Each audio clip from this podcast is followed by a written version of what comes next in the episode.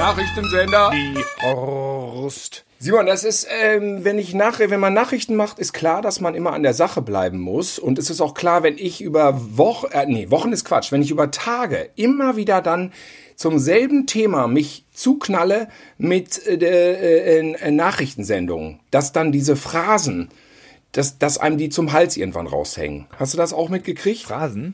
Welche meinst du? Die Spaltung des Landes wird bleiben. Auch wenn Biden Präsident wird, wird das Land gespalten bleiben. Es ist nun seine Aufgabe, das Land wieder zu vereinen. Zum Beispiel, das kann ich nicht mehr hören. Das ist schlimmer als jeder Ohrwurm. Ich kann es nicht mehr hören. Ja, die Spaltung des Landes. Die Spaltung der Welt. Wer ist schuld an der Spaltung? Das äh, ist nicht unser Niveau hier bei, beim Newsender Niehorst, Nee. oder? Wir spalten nicht, wir vereinen nur. Ja, Aber Nazis können trotzdem draußen bleiben. ja, ja, die gehören ja ins Gefängnis. Was hast du noch eine Phrase auf Lager? Warum holt Biden jetzt äh, erst so spät auf, obwohl die Wahl doch am Dienstag war? Das liegt an der Briefwahl. Denn äh, die Briefe werden jetzt langsam aber sicher ausgezählt und deswegen äh, Elmar Thewesen jetzt aus Washington ist zugeschaltet und erklärt uns zum siebentausendsten Mal, warum Biden jetzt aufholt. Es liegt an den Briefen. Die Briefe werden hauptsächlich von Demokraten oder Anhängern der Demokratischen Partei ausgefüllt und abgeschickt. Und äh, deswegen, Simon, und das ist jetzt der ganz heiße Scheiß, deswegen hat Biden hinten raus erst so aufgeholt. Es ist dann wirklich so, die Demokraten haben pauschal keinen Bock auf Corona und wählen dann von zu Hause. Und die Republikaner sehen das dann im Gro anders. Es ist dann wirklich so, ne? Aber ja, ich habe es auch 20 Millionen tausendmal gehört und ich fürchte aber, dass es wirklich auch immer wieder erklärt werden muss und dass trotzdem immer wieder diese Frage aufkommt, das kann doch nicht sein. dass die jetzt doch nicht die Wahl irgendwie. Ähm, ich frage mich, wo waren die damals, als Al Gore und äh, George äh, W. Bush, äh, George W. Äh, äh, Junior, ich, äh, egal. Zum Glück habe ich ihn ver vergessen. George W. Junior, George W. Junior Bush. Do, ja, So, das, dafür stand auch das W. Ja. Ne? Als- kleiner, als- kleiner Gag mal in unserer als Nachrichtensendung deren hier. Stimmen äh, verzweifelt in Florida ausgezählt wurden, wo waren die da alle? Waren die da alle noch nicht auf der Welt? Außerdem finde ich, viele äh, politische Vorgänge sind sehr abstrakt. Das ist doch bei einer Briefwahl anders. Brief, ja, ich schreibe einen Brief, ja, der muss halt gezählt werden. Das ist ein, ein Berg, das ist so wie die, wie die Fanpost von Howard Carpendale in den 70ern. Das ist ein Riesenberg, äh, den musst du durchackern. Irgendein Otto muss den durchackern, meist Ehrenamtliche, die schlecht bezahlt werden. Eben. Wo ist das Verständnisproblem? Es dauert, es dauert, Ja. es ist Kopf an Kopf. Kann auch sein, dass sich da einer von den Ehrenamtlichen auch mal nicht so irgendwie total kaputt macht in den Job. Aber ich glaube, ich glaube, es geht nach Schichten und ich glaube, sie zählen rund um die Uhr. Und ich glaube auch, wir sind ja hier in einem Podcast unter uns, es hört uns ja keiner zu jetzt. Das ist das Gute. Äh, dass man, dass man einfach auch mal ein Vorurteil raushauen kann. Und mein Vorteil, äh, Vorurteil lautet folgendermaßen, die, ich unterstelle den demokratischen Wählern vielleicht ein Minimum mehr an Bildung und deswegen wissen die einfach noch, wo man sich Briefpapier kauft, wie man sowas äh, vielleicht ausdruckt. Ich weiß nicht, wie das läuft, ob man sich die Bögen ausdrucken muss oder ob man das fertig zukriegt, wie man sowas faltet, wie man da eine Adresse draufschreibt, wo man das Kreuz macht. Dann kommt dann äh, Absender drauf, so ich stelle es mir vor wie bei uns. Und dann muss man da eine Briefmarke drauf machen, dass es auch ankommt. In Deutschland brauchst du nur einen Kugelschreiber. Du brauchst kein Briefpapier, musst Ja. nichts ausdrucken, gar nichts. Du musst es nur beantragen. Genau. Ist richtig. Aber das ist ja erstmal, es sind ja verschiedene Schritte, die man ja intellektuell auch verarbeiten muss. Und wenn ich dann halt so einen Texaner sehe, der dann da reinstürmt mit Barbecue, was hat er da auf dem T-Shirt gehabt? Hast du das gesehen? Der in diese Pre Pressekonferenz. Barbecue, Bier, Barbecue. Bier Barbecue Freedom oder sowas. Ja, sowas, ne? Und dann kommt er da hinten rein mit seinem T-Shirt und poltert rum und geht auch wieder ab. Und der Typ von der Behörde hat sich so umgedreht, hat ihn angeguckt und dann der Typ wird irgendwie abgeführt und äh, er, dann richtet er sich wieder nach vorne zu dem Mikrofon und sagt, ja, wo, bei welcher Frage waren wir jetzt stehen geblieben? so, so ein bisschen, so ein bisschen finde ich halt Amerika auch ganz geil im Moment, weil ähm, die haben dieses Arschloch, die haben sich darauf eingelassen. Sie haben sich darauf eingelassen, aber sie fahren auch gerade wirklich alle Kräfte auf, um das Arschloch wieder loszuwerden. Und das sagen wir mal 40 Prozent totale, nicht totale Idioten, das möchte ich nicht sagen. Da gibt's viele, die haben einen guten Grund, weiß ich auch. Aber dass auf jeden Fall auch diese Idioten existieren, die wir immer im Fernsehen sehen. Äh, das spricht nicht für alle und die Vernünftigen haben das wahrscheinlich auch oft verfolgt, so wie wir diverse Demos von Querdenkern und sonst was im Fernsehen und haben sich gedacht, okay, bevor das weiter einreißt, werde ich jetzt schon im September mir so ein Formular holen, damit gar nichts schief geht, wenn ich hinterher irgendwie drei Kilometer lang Schlange stehen muss. Und da äh, kommt so ein bisschen Vertrauen an Amerika auch wieder zurück, oder nicht? Finde ich auch. Vor allem ist es so, dass man besorgt war um die Demokratie, ja. Ähm, und Donald Trump hat wirklich besorgniserregende ähm, man könnte sagen, weltfremde äh, Dinge gesagt, aber nein, äh, de demokratieferne Dinge von sich gegeben, dass man ja auch zeitweilig Angst hat, so plötzlich passiert da ein Putsch oder äh, wie kriegt man den aus dem Amt heraus? Und ähm, ja, so die letzten Tage zeigen dann doch ganz eindrucksvoll, wie das dann vonstatten geht. Ne? Denn ähm, ja. erstmal, erstmal hat die ähm, Medienlandschaft gelernt, ähm, mit diesem Fake News Phänomen umzugehen. Sie gehen immer auf seine Aussagen. Ähm, gut, gestern haben sie ihn abgedreht, ne? Zu seinem Vorteile, hieß es. Gestern hat der Trump wieder irgendeine Scheiße erzählt. Aber die Newssprecher gehen drauf ein und sagen, das ist nicht richtig. Twitter hat schon in der ersten Wahlnacht, es sind ja mittlerweile mehrere, ähm, diverse Tweets gekennzeichnet als Falschinformationen. Ich weiß gar nicht, werden die dann gelöscht? Ne, jedenfalls werden sie markiert. Ich glaube, die werden nur markiert, da steht so ein blaues Ding drunter dann, so ein Satz. Man hat dazugelernt und mh, jetzt, wo man los sind, ähm, und man so ein bisschen dieses Gefühl der Befreiung genießt, denkt man, ach guck mal, war doch gar nicht so, gar nicht so schlecht, so ein Arschloch. Jetzt weiß man ja wieder, wie gut man es hat.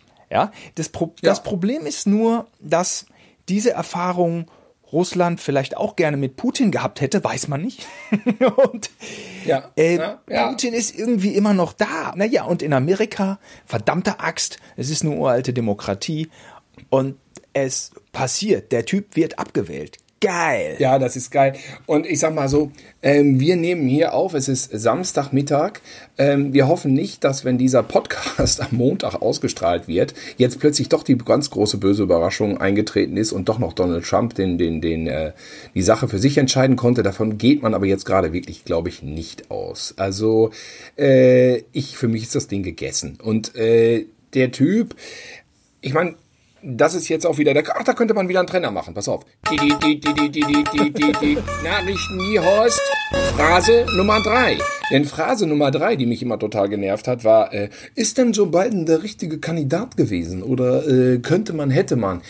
Ja, ich sag mal so, ähm, klar ist er so ein bisschen so ein lamer Langweiler äh, auf den ersten Blick. Aber was man ja hier nicht weiß, ist, dass er ja seit Jahrzehnten sehr beliebt ist in Amerika. Und Onkel Joe genannt wird, das weiß ich aber auch erst seit letzter Woche, seit ich permanent diese Nachrichtensendung gucke, ja. Und ähm, da hört man so raus und denkt sich, nee, das war vielleicht doch ganz gut den alten weißen Mann zu besetzen gegen den anderen alten weißen Mann, den seriösen gegen den Kapskop, dass das so ein bisschen äh, ein ganz klares also auf Augenhöhe Gegengewicht darstellt.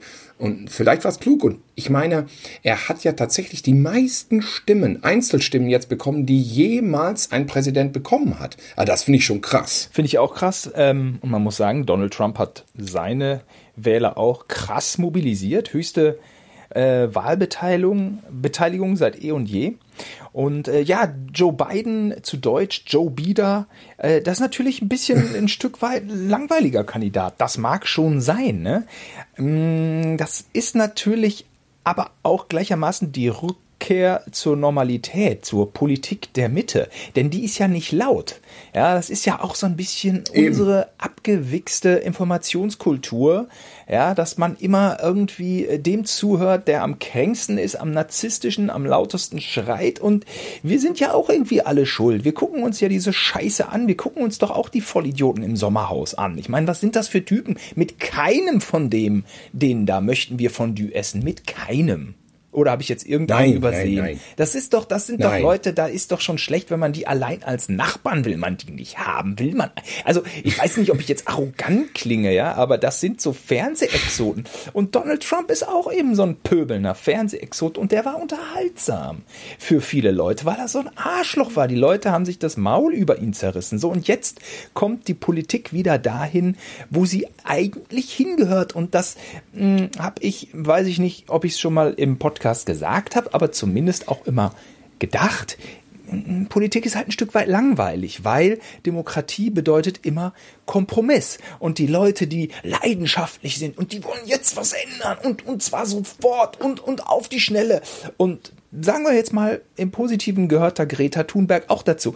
Die kriegen halt erstmal einen auf, auf den Deckel, weil es geht im, nicht immer nur um eine Interessengruppe, sondern es geht halt immer darum, etwas für die Allgemeinheit zu finden. Und das ist halt immer bisschen boring, es ist entschleunigend, es ist ernüchternd, es ist nie, nie edgy. Das sind die Dinge, die kommen einfach nicht durch, wenn es für alle gelten soll. Aber um äh, Greta Thunberg wieder tunlichst, tunlichst mit TH aufzugreifen, mh, hm, was stört dich bei Donald Trump am meisten? Ähm, also ich, ich muss jetzt mit dem ersten Punkt anfangen. Charmanter ist natürlich, wenn ich sage, am, am, am drittstärksten stört mich, aber am stärksten stört mich schon diese Ignoranz in der Klimapolitik, das finde ich desaströs, das finde ich apokalyptisch, ähm, dass er da, dass er das leugnet, das finde ich wirklich am schlimmsten. Und das ist meine größte Erleichterung, dass Joe Biden das nicht macht.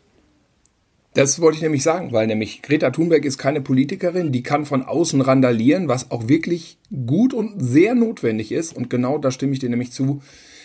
Äh, der kann im inneren Jahr einen Scheiß veranstalten, wie er will. Ja, das ist auch nicht gut, wenn er so das Rechts, die Rechtsradikalen irgendwie so, wenn er den, die, die so gewähren lässt. Aber äh, diesen Ausstieg aus dem Klimaabkommen, das ist natürlich genau wie du sagst, ap apokalyptisch und ähm, äh, das wird dann jetzt, wenn Biden äh, die Zügel in die Hand nimmt, ja dann wohl wieder zu, zurückgedreht. Er hat gesagt, er will es am ersten Tag schon zurückdrehen, also dem ist das klar. Äh, das hat Priorität, weil ähm, was in Amerika ist, in Deutschland ist, das ist immer ja eins, aber dass wir alle gerade mit so einem Planeten äh, Vollgas vor so eine Mauer fahren, ähm, das ist ja eigentlich Priorität Nummer eins hoch eine Million. Ja.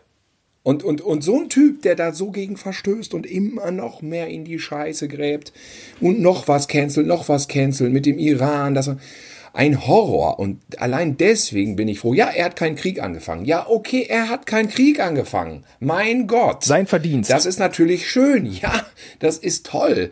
Äh, das hat er aber auch nicht gemacht aus Humanismus, sondern weil das war ihm zu teuer. Er hat gesagt, schlecht fürs Geschäft halt. Ne? Gut, warum auch immer, er hat ihn nicht angefangen. Das ist ein äh, positiver Nebeneffekt gewesen, dieses narzisstischen Idioten, Idiotens. Aber ähm, ich glaube, auf lange Sicht, auf lange Sicht hätte er nämlich dem ganzen Planet Erde ganz viel mehr geschadet. Aber auch gut, vielleicht sind wir hier in derselben Phrasenfalle wie die ganzen Nachrichtensendungen, weil wir das ja auch alles nachplappern. Ähm, aber das ist das, was man fühlt dabei. Also ich auf jeden Fall. Am 3 schlimmsten fand ich diesen wirtschaftlichen Protektionismus, die Art und Weise, wie er sich abschirmt. Aber ja, klar, als Deutscher, was soll man sagen? Die Deutschen wollen ihre Autos in Amerika verkaufen. Das ist das eine. Aber dieser Handelskrieg mit China und dieses Wir brauchen euch alle nicht. Ähm, also, dass die, dass, dass die Länder wieder ihre Schotten hochmachen, das macht einfach keinen Sinn.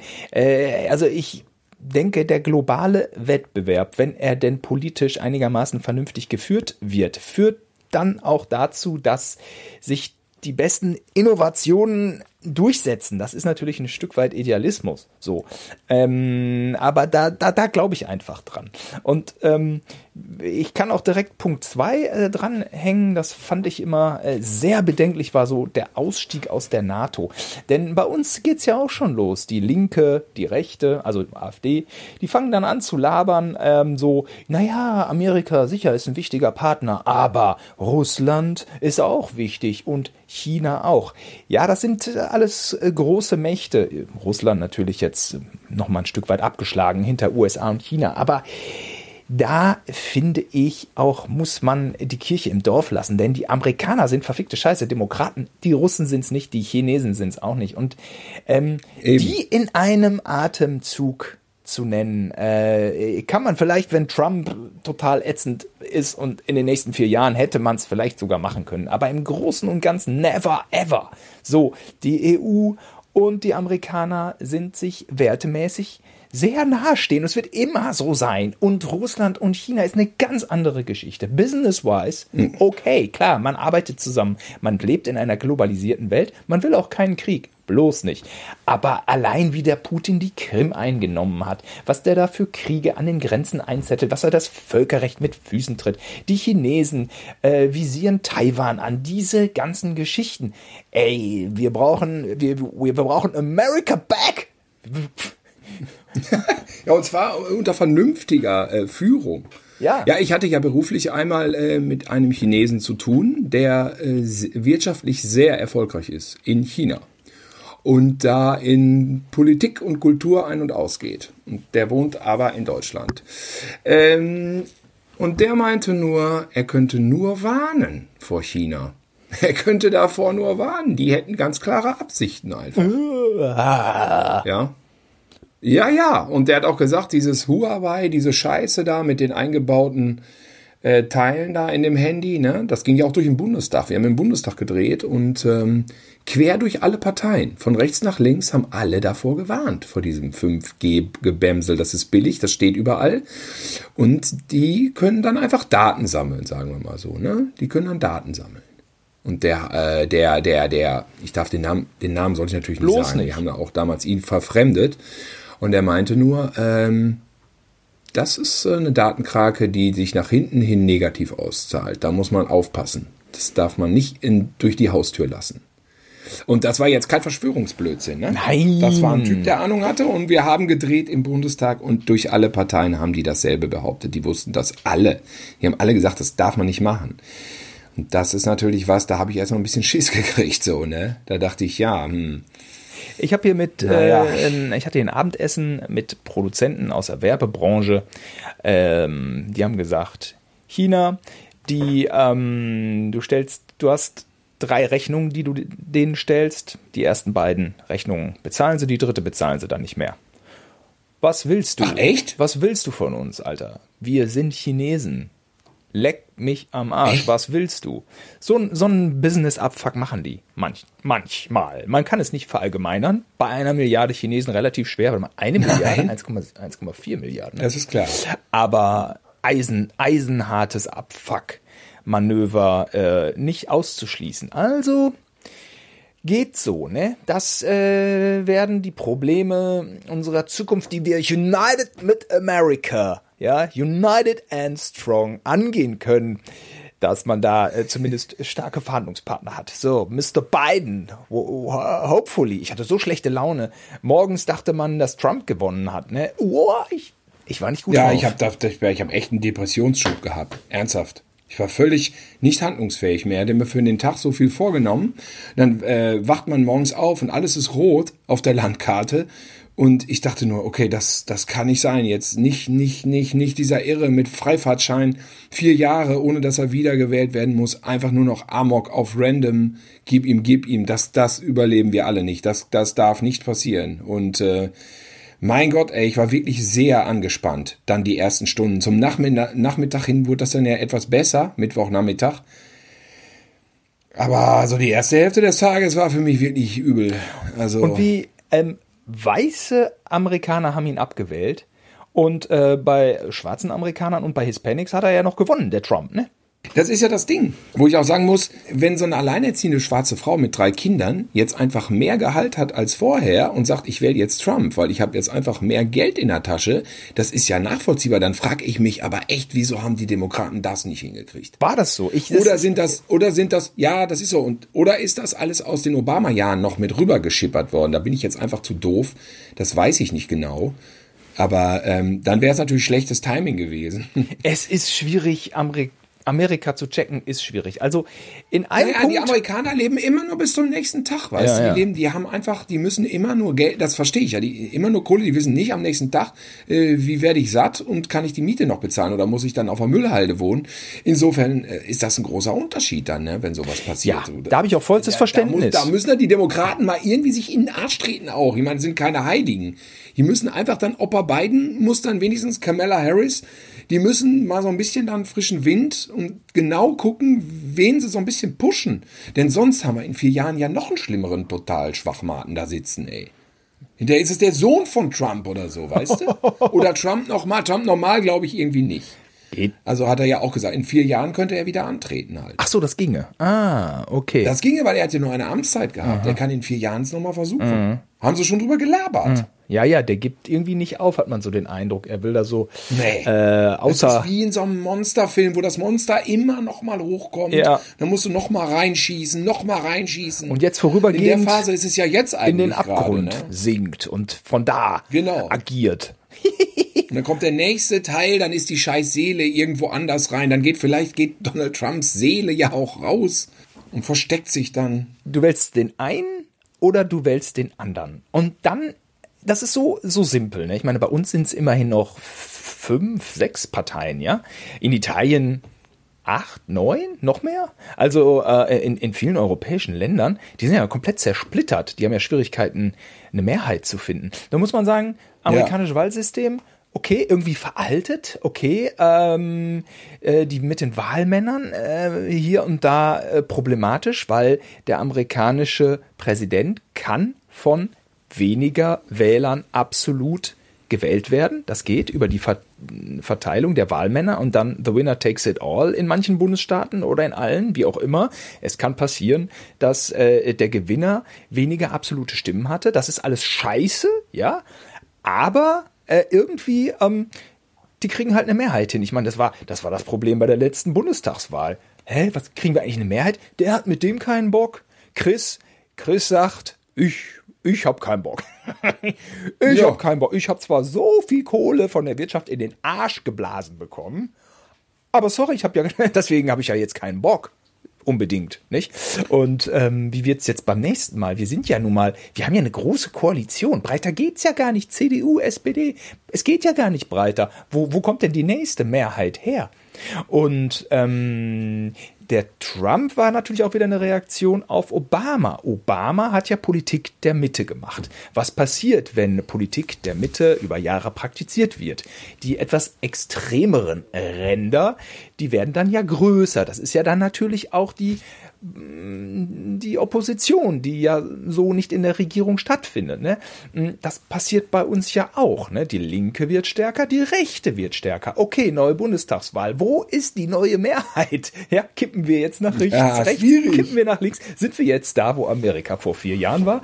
Es ist echt, ähm, ist echt ein bisschen crazy. Es ist ja, ist ja noch echt was anderes, ob man einfach konservativ ist oder ein kompletter Schwachmat. Was, aber was macht der denn da? Der setzt sich dahin, er erzählt da Wahlfälschung und der macht ja richtig die Pferde scheu. Also, das ist ja fahrlässig. Das ist ja richtig Sabotage am Land hoch 1000. Das ist ja unglaublich. Dieser er hat sich richtig aus dem Amt Die geschossen. Leute glauben das noch, also wirklich. Und dann sitzt er dazu und dann will er da nicht raus. Was wird denn das jetzt bis zum Januar? Der ist doch bis zum 20. Januar, ist er dann doch noch Präsident, so oder so. Ja, aber, aber Was soll das denn werden? In einer so einer Podcast-Folge haben wir uns doch so schön an Gerhard Schröders Elefantenrunde äh, 2007 bei seiner Abwahl Ah. erinnert. Oder 2000. Es war, es war so herrlich, ja. Und hier hat man das Gefühl, die Elefantenrunde, die kein Deut peinlicher ist, dauert hier eine Woche und geht vielleicht noch ein Jahr weiter. Der Vogel will nicht wahrhaben, dass er weg ist. Ähm, ja, oder? Also das Ich habe schon auch ein bisschen gedacht, es ist so eine, es ist eigentlich auch, also wenn er am Ende wirklich dann da nicht gewonnen hat. Wir haben jetzt Montagabend, aber wir wissen es noch nicht, denn es ist eine kleine Zeitreise in die Vergangenheit. Stellt euch einfach vor, wir quatschen erst am Samstagnachmittag. Ähm, angenommen, angenommen, er muss wirklich abdanken. Dann war es ein geiles Ende, weil er wurde langsam, aber sicher quälend aus dem Haus gefoltert, oder? Es ging nicht mit einem Schlag, mit einem Schock, so wie wenn du dir ein Pflaster abziehst. Das Pflaster wird ganz langsam abgezogen von der Eichel oder vom Auge. Weißt du? So ganz langsam über Tage hinweg. Auch nicht so, oh, Joe Biden hat 100.000 Stimmen mehr. Nein, Joe Biden hat nur 5.000 Stimmen mehr. Und dann hat er wieder 100 mehr. Dann wieder nochmal 5, dann nur 2. Es ist so ganz langsam. Wird er da aus dem Haus rausgequält. Auf Das ist auch Fall. Also geil. Das ist auch geil. Ja, die Auszählung der Brief, äh, Briefwahlstimmen hätte die, die hätte die Feinschneiderin nicht Die anders organisiert. Feinschneider, die Feinschneider. Ich habe eh überlegt, Simon, ob wir mit unserem Halloween, mit der Halloween-Story da sehr visionär unterwegs waren, weil wir haben gesagt, es ist, es ist dieses Ding, die, die Halloween-Story äh, ist dieses alter weißer Mann, junge Generation, okay, das passt, okay, das passt jetzt vielleicht nicht so richtig, aber es ist dieser Konflikt in der Gesellschaft, den wir da schon vorausgenommen haben. Ja, und die Feinschneiderin ist, steht für die Briefauswertung und schneidet ihm ganz langsam immer noch eine Hautschuppe. Ja, da, das ist eine ganz eindeutige Symbolik äh, gewesen, ja. die ich äh, stets im Hinterkopf hatte. Hattest du und nämlich schon. Bei so einem Donald Trump, da ist immer so dieses Ding, ähm, der spricht auch die Leute an, die glauben, einer schmeißt den Laden alleine.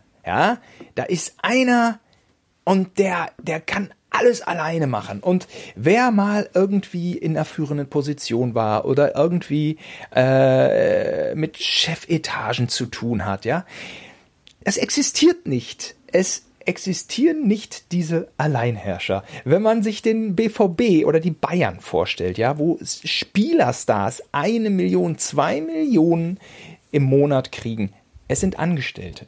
Da kommt immer noch ein Karl-Heinz Rummenigge darüber. Und, und wenn Karl-Heinz Rummenigge da ist, ist aber vielleicht schon Oliver Kahn, dessen Wort gerade äh, wichtiger ist, weil er, man weiß es alles nicht. So, und, und es, es entscheiden immer mehr Leute. Und wenn, wenn die bei Audi sind, ja, dann, dann sind die auch freundlich. Ja, aber wenn Olli Kahn und Karl-Heinz Rummenigge bei Audi sind, dann, dann, dann, versteht man sich da auch irgendwie gut. Also äh, es existiert nicht. Diese Alleinherrscher-Scheiße existiert nicht. Und alle, die das glauben, sorry, ihr seid doof. Natürlich. Ja, klar, Trump hat das anders gesehen. hat ja er hat es anders gesehen. Was der, auch der, dieser so Bolton da erzählt hat, sein Sicherheitsberater, der jetzt im deutschen Fernsehen plötzlich überall zu sehen war. Ich meine, er selber hat natürlich ihn auch damals mit reingepusht und jetzt rennen die natürlich, verlassen die Ratten auch alle das sinkende Schiff, ne? Na gut, besser spät als nie, aber man hätte sich auch vorher denken können. Der hat ja gesagt, der checkt das nicht, der checkt das nicht, der Trump checkt das nicht, der checkt das mit den Gerichten überhaupt nicht. Ja. Rafft er gar nicht. Nein, das checkt er alles gar nicht. Der will alle möglichen verklagen, aber das ganze Justizsystem und alles, das kapiert er einfach gar nicht. Der weiß es auch nicht. Der denkt, er könnte alles machen. So ein Typ ist das. ja, ist ein Ballerkopf. Einen, mit dem er nicht, äh, wahrscheinlich einen auch nicht anguckt, wenn du der Hallo sagst, so. Weißt du, der so weg, das ist ein, ja, so ein narzisstischer Ballerkopf einfach und der ist ja auch okay, solche Leute kann es ja geben, nur sollten die diesen Job nicht machen. Und jetzt soll er sich verpissen, ey. Er soll sich echt verpissen. Und jetzt kommt der Abstieg und der Abstieg wird hart, wenn er die Immunität verliert und dann die ganzen, die ganzen äh, Klagen an den Hals kriegt da, sexuelle Belästigung. Der hat ja noch eine Menge im Köcher. Da geht's ja noch ah. richtig ab. Die Feinschneiderin war ja nur der Anfang. Am Ende kommt noch der Puzzlemörder, der ihn so richtig in Scheiben schneidet, weißt du? Und der Sohn sagt, sein Vater sollte jetzt den totalen Krieg eigentlich anfangen. Der, oh. Also das ist ja, äh, also so, weißt du, so Goebbels-Zitat, äh, ja? Denkt mal drüber nach, sag ich nur, liebe Texas. Ach nee, die finden das ja alle gut. Die finden das ja alle gut. Und er hat ja seine ganzen Truppen. Ey, dass man sich noch nicht mal von wirklich richtigen Vollnazis mit Hakenkreuzen, dass man sich noch nicht mal schafft, von denen zu distanzieren. Also wirklich so Leute, die jeden umlegen würden. Selbst über die Leiche geht er rüber. Ja, ja. Naja, komm, weiß jeder, kennt jeder. Das Arschloch soll sich verpissen. Und damit Politik national. Politik national, oder bin ich gespannt, was war, was war hier denn? Wieso? Es ist eine sehr politische Sendung heute, sehr politisch. ja, Simon, mich hat's wirklich geschockt, dass äh, der Oppermann gestorben ist. Das hat mich jetzt wirklich äh, mitgenommen. Ja, bin ich auch so. aus allen Wolken gefallen. Den fand ich immer so sympathisch, gepflegt auch. Und der sah immer, sieht immer so aus wie, der sieht immer aus wie so ein Manager und nicht so typisch, nicht so SPD-typisch. Ich finde immer gut, wenn Leute untypisch aussehen. Und ich hatte äh, oft mit ihm gedreht und es war einfach immer so ein unkomplizierter, netter Typ, der gleichzeitig, der war auch dankbar für die Sendung, weil er immer wusste, er wird verarscht, aber er hat immer ernst geantwortet. Er hat dann nicht selber sich so äh, als äh, Comedian äh, gegeben, sondern er hat immer ernst geantwortet. Er wusste auch, er begibt sich auf Glatteis. Er wusste aber auch, ähm, wie das dann später rüberkommt. Dass es sympathisch ist, wenn sich einer dem aussetzt und wenn es sympathisch ist, dass man einen Fehler riskiert oder mal einen, einen schiefen Satz raushaut oder sich mal verspricht. Das hat er alles gecheckt und ähm, der war trotzdem immer dabei. Ich habe mindestens zweimal mit ihm in kleinem Kreise gedreht. Da habe ich mit Hazel dieses DIY gemacht. Da haben die was gebastelt. Ich glaube T-Shirts oder was war das? Weiß nicht mehr. Und einmal mit Fa Fabian das WM-Studio, wo wir in so einer Wohnung gedreht haben. Und immer kam er pünktlich an, freundlich nett. und sah auch viel jünger aus. Also ähm, der kam einem so vor wie Mitte, Mitte 50. Und als ich dann mal gehört habe, dass er schon Mitte 60 ist, dachte ich, ey, das gibt's nicht. Okay, so möchte ich auch sein mit Mitte 60. Äh, Wahnsinn. Und ähm, ja, dass der dann einfach wegsagt und dann was, man hat ja keiner mehr was gesagt, ne? Wahrscheinlich so Herzattacken. Vor einem Fernsehinterview, ja. Ich war so richtig zerstört, weil nämlich, das war ja dann noch eine Woche vor Trump und äh, dann dachte ich so, okay, das ist jetzt die Welt. Also diese Leute, die wirklich gut sind, die kacken ab, die sterben dann. Und so ein Alpha-Tier, das hat einen Organismus, das, das lebt dann immer weiter wie so ein scheiß Alien oder äh, Trump, weißt du? Die Trump-Wahl vor Augen, wo man dachte, ja, vielleicht gewinnt er ja auch. Ähm, diese Typen machen immer weiter. Und ja, das war irgendwie echt, das war ein Downer, muss ich sagen, an dem Tag. Also wirklich komplett aus unserem Arbeitsalltag herausgerissen. Insofern, Herr Oppermann, machen Sie es gut. Ähm, es war mir eine Freude, Sie kennengelernt zu haben. Und damit Never Horse. Ich, wär, ich hätte noch Kultur anzubieten. Ja, aber jetzt erstmal Sport. Ähm, Simon, wie sieht's denn beim Fußball aus? äh, also, ich habe die neue Werbung gesehen. Bayern München, die haben jetzt eine fast emissionsfreie Audi-Flotte. Und da äh, mhm. äh, muss ich wirklich sagen, da kam die deutsche Automobilindustrie über Audi. Jetzt, äh, ich nenne diese Marke. Ich fahre sie nicht selber. Ähm, ich nenne, äh, nenne mhm. es kam gut rüber, fand ich. Das, ähm, das gefällt mir, das finde ich wegweisend. Also David Alaba hat gute O-Töne äh, ab, ab, rausgehauen.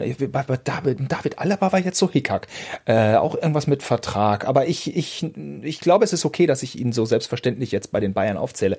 Ähm, Manuel Neuer hat sich super da geäußert und da, das finde ich, das begeistert mich einfach. So, ähm, wie die Audi-Akkus sind ähm, und das natürlich Deutschland kein Land ist und auch die gesamte EU nicht in der Lage ist, ähm, die Akkus zu produzieren, die dann mit der Welt konkurrieren. Das wissen wir leider.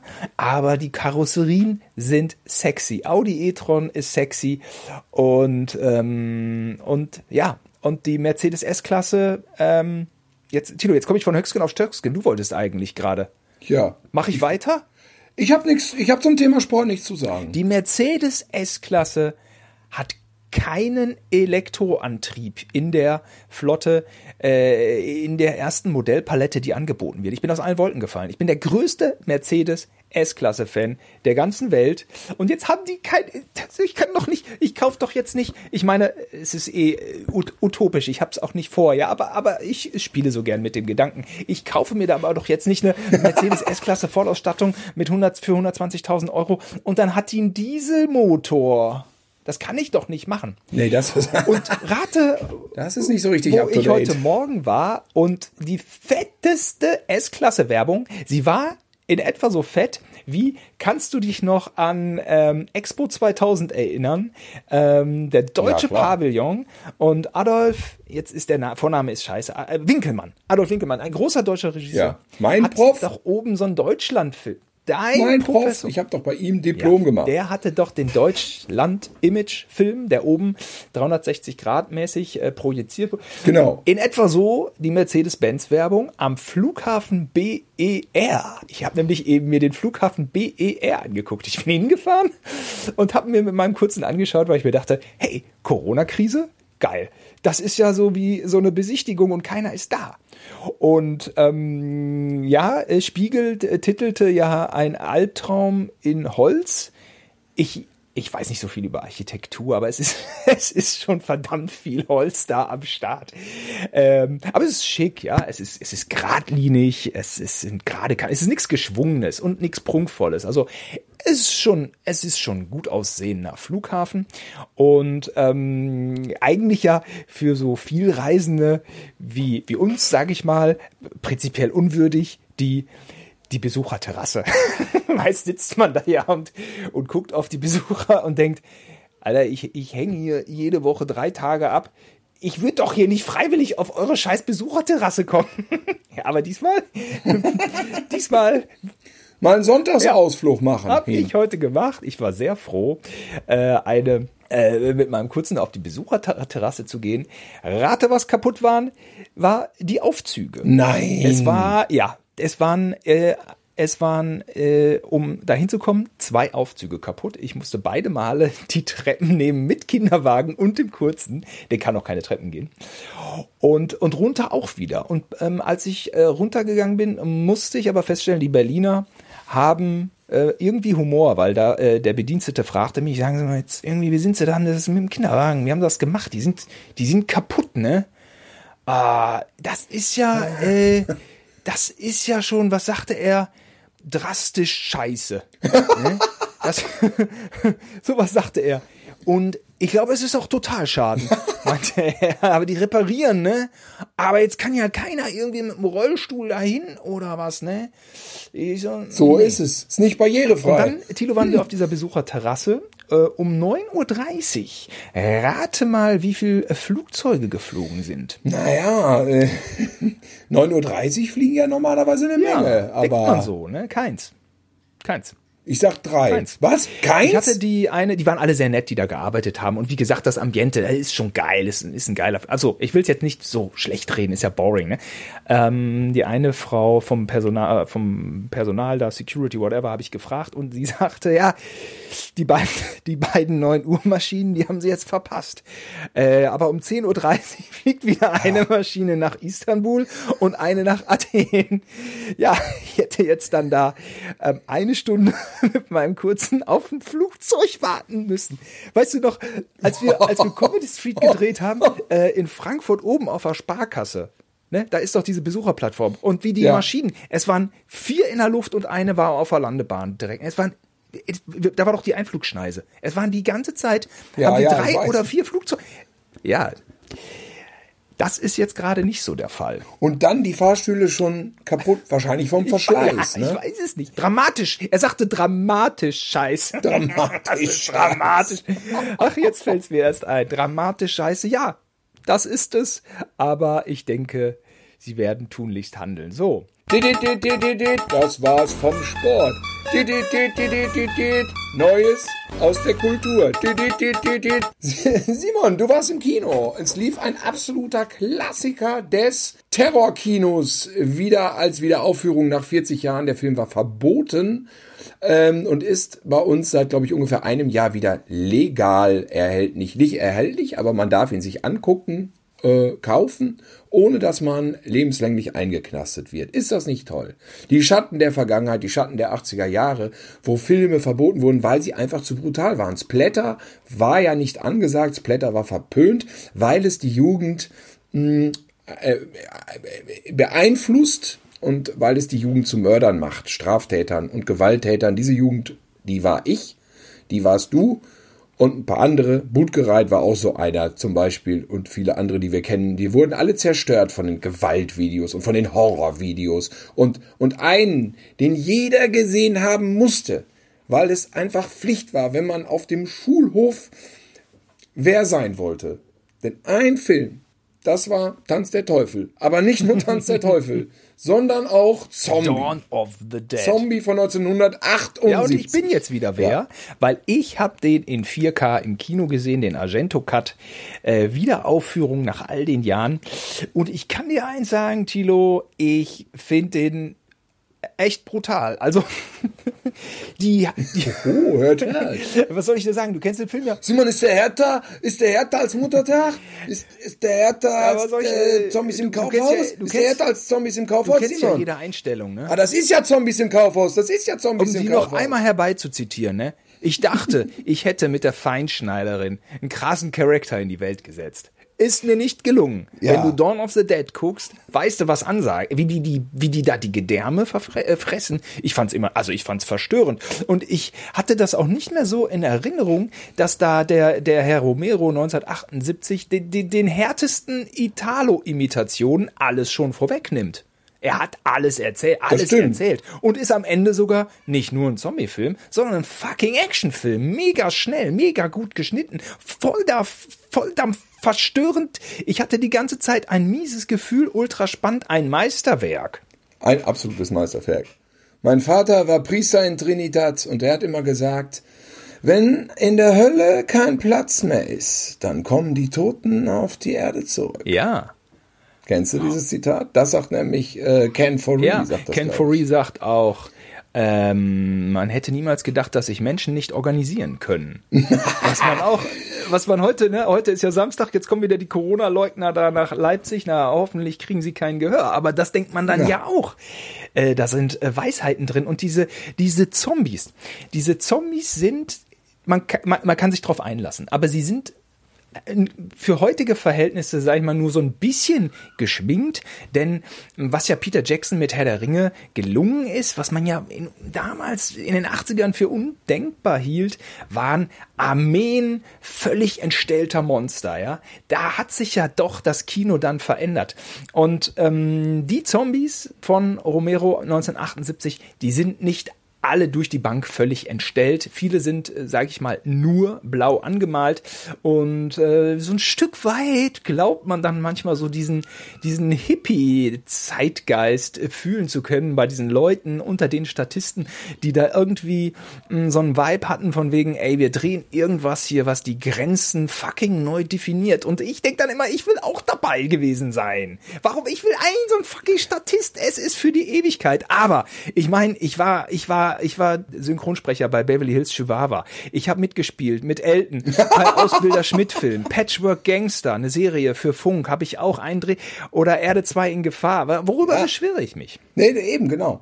Und ich habe schon viel von diesen Zombies nämlich leibhaftig gesehen, weil die sitzen dann immer auf dem Weekend of Horrors hinter Tapeziertischen und geben dir für 20, 30 Euro ein Autogramm auf die DVD oder auf so ein Bild, wo dann so ein Standbild ist, wenn der eine einen Schraubenzieher im Ohr hat, der nächste hat eine Machete quer durch den Kopf und einem wird vom Hubschrauber der Kopf weggefetzt. Das sind dann zum Teil Szenen, die in unserer Fassung, es gibt ja verschiedene Fassungen, ist ja ein großes Bohai, italienische Fassung von Argento, äh, US-Fassung von Romero. In der US-Fassung ist nämlich der Zombie drin, der ausgerechnet bei einem tankenden Hubschrauber auf eine Kiste steigen muss, um sich da einen Kopf, der ein Drittel länger ist nach oben als ein normaler menschlicher Kopf, wegfrisieren la zu lassen von einem Propeller. ähm, da, da hat Argento gedacht in Italien, komm, die Szene schneide ich Die raus. ist nicht so gut. Und äh, ich weiß, äh, Production Value, der Effekt war teuer, aber die ist nicht so gut. Die war teuer, aber lass, das nimmt den Schrecken raus. ja, äh, genau. Und da hat, da hat Herr Argento, äh, auch ein sehr berühmter und sehr verdienter italienischer Genre-Regisseur, der das Drehbuch mitgeschrieben hat zu Spielen das Lied vom Tod. Der hat gesagt, die, die Propeller mache ich, den lasse ich weg. ja. Und hat, Vielleicht merkt das auch gar nicht. und hat den ganzen Film ein bisschen flotter zusammengekloppt, um mal so ein bisschen Licht reinzubringen für den Laien, den es möglicherweise interessiert, die Geschichte dieses Films. Und deswegen spricht man vom Argento-Cut. Das ist das, was in Europa im Kino lief. Kürzer, flotter, aber durchaus sehr hart und ein anderer Soundtrack, der berühmte von Goblin. Oder um es in einem Satz, in einem Wort äh, auszudrücken, unterhaltsamer. Ja. Der Argento hat einfach eine Ja. fucking unterhaltsame Fassung da auf die Beine gestellt. Und äh, aktuell Dario Argento mit Opera in der Arte Mediathek. Da kann man mal so gucken, wie er tickt, wenn er selber Filme dreht. Äh, dann ist er nämlich ist nämlich, nämlich ganz schön auf, auf Hochkulturfaden bisweilen. So habe ich es ähm, bei Opera empfunden, aber ganz, äh, ganz spannend. Also eigentlich, äh, ne, wir haben ja, du hattest den auch damals, glaube ich, auf VHS, wir haben uns den natürlich wegen den Splatter-Szenen reingezogen, aber es ist ja auch viel über diese, diese, diesen, diesen Hochkulturbetrieb und eine Star-Sopranistin oder wie sagt, Sopranistin, Sofa, Sofa, Fetischist, Fetischistin. Sofanistin. Ähm, und das ganze, Ach ganze. Milieu. Und ähm, ein ja, Argento, eine gute Mann, ist eine gute Mann. Angeblich hatte er auch bei Lied vom Tod die härtesten Szenen, so schrieb die Cinema damals. Von ihm wären schon die Gewaltspitzen in Spiel mir das Lied vom Tod gewesen. Die hätte er da reingepinnt. Ja, ja, das hat, das hat Cinema geschrieben damals. Ja, ich möchte auch sagen, dass die Metaebenen sich so schön verschoben haben. In den 70ern hat man gesagt, die Zombies stehen für Konsum, die, die äh, Unterprivilegierten, die am Konsum teilhaben möchten. Ähm, jetzt, finde ich, ist es ein Film über Corona.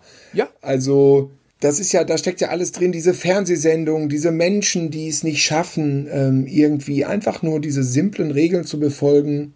Zombie, Gehirn raus, die, die Gefahr ist gemacht. Absolut visionär. Wahrscheinlich äh, ist der Film in 20 Jahren wieder neu belegt durch irgendwas in der Gesellschaft. Ich glaube, er altert nur in seiner formalen Art. Angeblich habe ich gehört, werden Jugendliche, die wären rausgegangen aus dem Film. Die hätten es nicht ausgehalten. Sie hätten die blauen Masken albern gefunden und sie konnten sich nicht darauf einlassen. Mich wundert's immer ja so, aber das habe ich ja schon oft genug gesagt. Dass ich habe früher reflektiert, dass Filme aus verschiedenen Jahrzehnten kommen und unterschiedlich aussehen und dass die vor 1927 in der Regel ohne Ton sind mit Zwischentafeln und die in den 30ern meistens schwarz-weiß und in den 40ern 4 zu 3 und bunt und die in den 50ern waren plötzlich Cinemascope. Nur die billigen waren schwarz. Ich finde das alles total egal. Als Filmliebhaber lässt man sich drauf ein, auf die Form und das ist heutzutage offensichtlich alles sehr vernetflixt und verschläfert, sage ich an der Stelle auch mal, dass man wirklich ja, dass das alles vielleicht gleich sein muss. Vielleicht kommt auch irgendwann wieder der Bruch. Vielleicht ist die nächste Generation wieder so, dass sie alles verschieden haben will. Im Moment jedenfalls muss irgendwie alles überall an allen Fronten gleich sein, ne? Oder ist die Interpretation für mich totaler Quatsch? Ja, so irgendwie bei Netflix, ja, da ist schon was dran, ne? Ja, ja, sind immer so entwickelt. Ja, ist ein großes Thema. Äh, mich hat irritiert, dass du die 70er mit der äh, Pornografie jetzt weggelassen hast, was uns Stammhörer kostet. Nicht? Okay, aber da machen wir demnächst eine Extrasendung die heißt Pornofick mit Arscheffekt oder so, ja. ne? So. Pornofick, Arsch und Fick Gefickefix. so halten wir unsere Stammhörer. So schön. Wir mal wieder ein paar mehr Stammhörer. Stamm, liebe Stammhörer. Heute war wieder so eine Kacksendung über Politik, aber demnächst wieder geiler Pornokram. Tilo, noch eine Sache zum Thema Kultur. Wir hatten Kulturkino abgefrühstückt glaube ich. Äh, übrigens, du hattest auch noch die Zuschauerzahlen von Dawn of the Dead, ne? weil da die alle reingerannt sind. Richtig, äh, tatsächlich Platz 12. Ja, Nur durch das eine Wochenende Platz 12. Geil. Und es waren 15.000 Zuschauer Geil. in diesen Einzelvorstellungen. Das ist eine Menge. Fernsehen. Jan Böhmermann, gestern. Hast du geguckt, Tilo? Wie heißt es? Nee, äh, äh ja, warte, ich, ich reiche dir noch, ich reiche dir, Simon, ich reiche dir noch einen Trenner nach. Ah, Fernsehen. Jetzt, sind wir so langsam, wir sind im Prinzip ja langsam beim Feuilleton angelangt in unserer News-Ticker-Sendung. Ja. Ich meine, das waren wir ja schon durch Dawn of the Dead, natürlich. Ist so. Äh, ich habe Jan Böhmermann noch nicht gesehen. Nein, ich wollte es in der Medi Mediathek nachholen. Den kann man auch immer äh, im Feuilleton platzieren. Da äh, muss man sich nicht verschämen. Ähm, äh, ZDF Magazin Royal heißt es jetzt. Sendeplatz direkt hinter der Heute-Show. Ähm, ja, hat eigentlich haben glaube ich, relativ viele drauf gewartet. Er hatte ja jetzt ein knappes Jahr Sendepause. Gestern war es dann soweit. Ähm, ich finde ja Jan Böhmermann gut. Ich bin jetzt nicht so ein, so ein Hardcore-Anhänger. Ich weiß nicht, ob der sowas hat. Hoffentlich nicht. Es würde ihn nur sympathischer machen, wenn er nicht so krasse Hardcore-Fans hat. Aber er hat schon echt eine Fanbase hinter sich. Und er macht dieses Eier aus Stahl äh, jetzt als Format. Hat er das immer noch, die Rubrik? Ähm, hat er immer noch. Und äh, er hat es natürlich nicht leicht gehabt, äh, ohne Publikum und so. Das war schon schwierig in dieser Corona-Krise ähm, dann so eine Premiere zu platzieren. Ich fand teilweise die, die Gagdichte war etwas überhöht, es war sehr eng. Äh, aber klar, normalerweise hätte er dann noch so ein bisschen innegehalten, wahrscheinlich so ein bisschen Feedback vom Publikum. Also äh, die normalen Sachen, die bei einer ersten Sendung vielleicht so hm, passieren. Und im Prinzip ist Jan Böhmermann jetzt, und das ist vielleicht, wenn man so will, ein Kritikpunkt, er ist im Prinzip jetzt monothematisch. Ne? Sein Thema war ja gestern, und das deutete sich ja auch so an, er hatte ja eine Telegram-Gruppe gegründet, äh, sein Thema war Verschwörung und er hat es natürlich fantastisch kritisch abgearbeitet. Aber klar, jetzt kann man sagen, hm, Präsidentschaft USA mit keinem Satz erwähnt. Hm, es ist jetzt eine Monothematik, ähm, so vom Informationsgehalt bisschen auch so wie äh, Neues aus der An nee, nicht Neues aus der Anstalt, Klaus von Wagner. Wie heißt denn nochmal die Sendung von Klaus von Wagner? Anstalt? Die Anstalt. Doch, die Anstalt. Ja. Äh, die widmen sich ja auch immer einem so einem Thema. Ne? Und ähm, jetzt kann man sagen, die sind alle immer gut, aber wenn mir das Thema nicht liegt, bin ich nicht dabei. Anders, wenn ich sage, ZDF Neo Magazin Royal, ich habe heute Bock auf den Böhmermann. Ja, dann macht der Stand-up über mehrere Themen. Ja, da ist immer was für mich dabei. Jetzt ist es monothematisch. Keine Ahnung, wir bei unserem Podcast können uns das überlegen. Ne? Wir haben dann mal monothematisch, dann treffen wir das Thema, dann haben wir drei Hörer, dann machen wir Mixtape, dann haben wir vier Hörer, dann machen wir monothematisch und haben nur zwei Hörer. Ähm, er ist also jetzt dann so monothematisch, da muss ich mal gucken, aber was ich äh, sagen muss, allen Gegnern von Jan Böhmermann, Leute, das Ding ist durch. Der Typ ist gesetzt, ja. Wenn ihr ihn hatet, ja, die nächsten fünf Jahre schon mal gar nicht. Äh, ihr werdet den nicht los. Der ist jetzt da. Der hatte gestern in der Zielgruppe fast 20 Prozent. Fast 20 Echt? Prozent. Zieh dir das mal rein. Das gibt es Und doch nicht. Es gab einfach Jahre, vielleicht sogar Jahrzehnte, in denen ARD und ZDF ein Riesenproblem hatten mit der begehrten Zielgruppe, die äh, Pro7 Sat1, RTL abgefrühstückt äh, bedient Die jungen haben. Menschen die jungen halt. Menschen, 14 bis 49. Menschen. Also haben sie alles Mögliche, haben sich bemüht, um irgendwie, also viele Anstrengungen waren da. Jetzt ist es kein Geheimnis, dass die heute schon ein Riesenerfolg ist und mega viel anliefert. Klar. Aber aber trotzdem, dass der, dass der beim ZDF, also das ist eine Quote, ähm, so, und ähm, da war auch so ein bisschen Harald. Wie viel hatte denn die heute Show angeliefert? Gestern? Ach, die heute Show hat also Staffel hoch, also die, was die heute Show angeliefert, aber nicht in der Zielgruppe hatte die nicht mehr. Ah. Und ähm, er hat auch einmal so den Harald Schmidt so gedisst, also so indirekt, aber ich glaube ich nett. Ähm, da hatte ein Politiker gefragt, ja, warum seid ihr Komiker alle links? Gibt es denn etwa keinen äh, oder und dann meinte irgendwie äh, der der bla bla bla, ja, gibt's nicht irgendwie einen rechten Komiker? Ja, Harald Schmidt. Ho, Ähm, keine Ahnung, Harald Schmidt ist wahrscheinlich eher konservativ. Harald Schmidt hatte über Jan Böhmermann ja mal gesagt in einem Interview, ZDF will den eigentlich loswerden. Und ich meine, klar, die sind in Frankfurt. Äh, der, der, der, der, der, äh, der Oberguru vom ZDF ist wahrscheinlich von der CDU abgesandt. Und ähm, ist ja nun kein Geheimnis, dass äh, Jan Böhmermann eher, ähm, eher, eher so rot-grün ist, sagen wir mal, also linksgrün versifft, sagt er ja über sich selber. Und ähm, diese äh, Böhmermann, diese Erdogan-Scheiße, die will ja auch keiner an der Backe haben. Das ist ja anstrengend. Ich meine, wir wissen es, man geht zur Arbeit, man will seine Ruhe haben. Man will um, man will um 16.45 Uhr Feierabend machen. Aber wenn Jan Böhmermann da lang und schmutzig einen Erdogan-Skandal äh, äh, hochzieht, der einmal quer durch Europa, wahrscheinlich durch die ganze Welt sich zieht, hast du nicht um 16.45 Uhr als ZDF-Mitarbeiter Feierabend. Ne? Ist ja so. Das ist, das ist, das ist so. Und Jan Böhmermann hat aber jetzt nun den Sendeplatz und er hat diese fucking Zielgruppe hinter sich, denn das ZDF muss sich ja auch rechtfertigen. Die kriegen Gebühren, da muss die ja auch jemand gucken. Also das ist wohl wahr. Das ist schon alles, also der ist gesetzt, ja. Und ähm, wenn dem was nicht passt, dann wird er das sagen. Und äh, irgendwie war er auch in Berlin und dann hat er auch Julia Stosch, Stossek einen mitgegeben. Wenn du hier über die Leipziger fährst, dann fragst du dich immer so, Julia Stossek was ist das? Ein Riesengebäude. Man ja. denkt, ist das eine Modedesignerin, die bekannter ist als Lagerfeld? Ich kenne die gar nicht.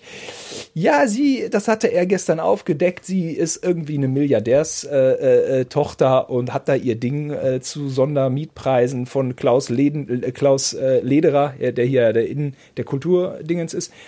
Ähm, das war so sein Thema, ja, die Ungerechtigkeit der Welt. Und äh, rein thematisch war das gestern noch nicht das, was es sein kann. So, die, die, die Reichen hängen zusammen und deswegen braucht man keine Verschwörungstheorien, weil auch so genug Scheiße passiert. Das, ja, ja, das, ähm, ich sag mal, wenn man ein bisschen ähm, Menschenkenntnis ein bisschen zwischen, man wusste man so, sage ich mal, äh, für meine Verhältnisse jetzt. Aber trotzdem war es eine gute Sendung, es waren gute Gags dabei. Mein Lieblingsgag war, äh, Roy, warte mal, Roy Black.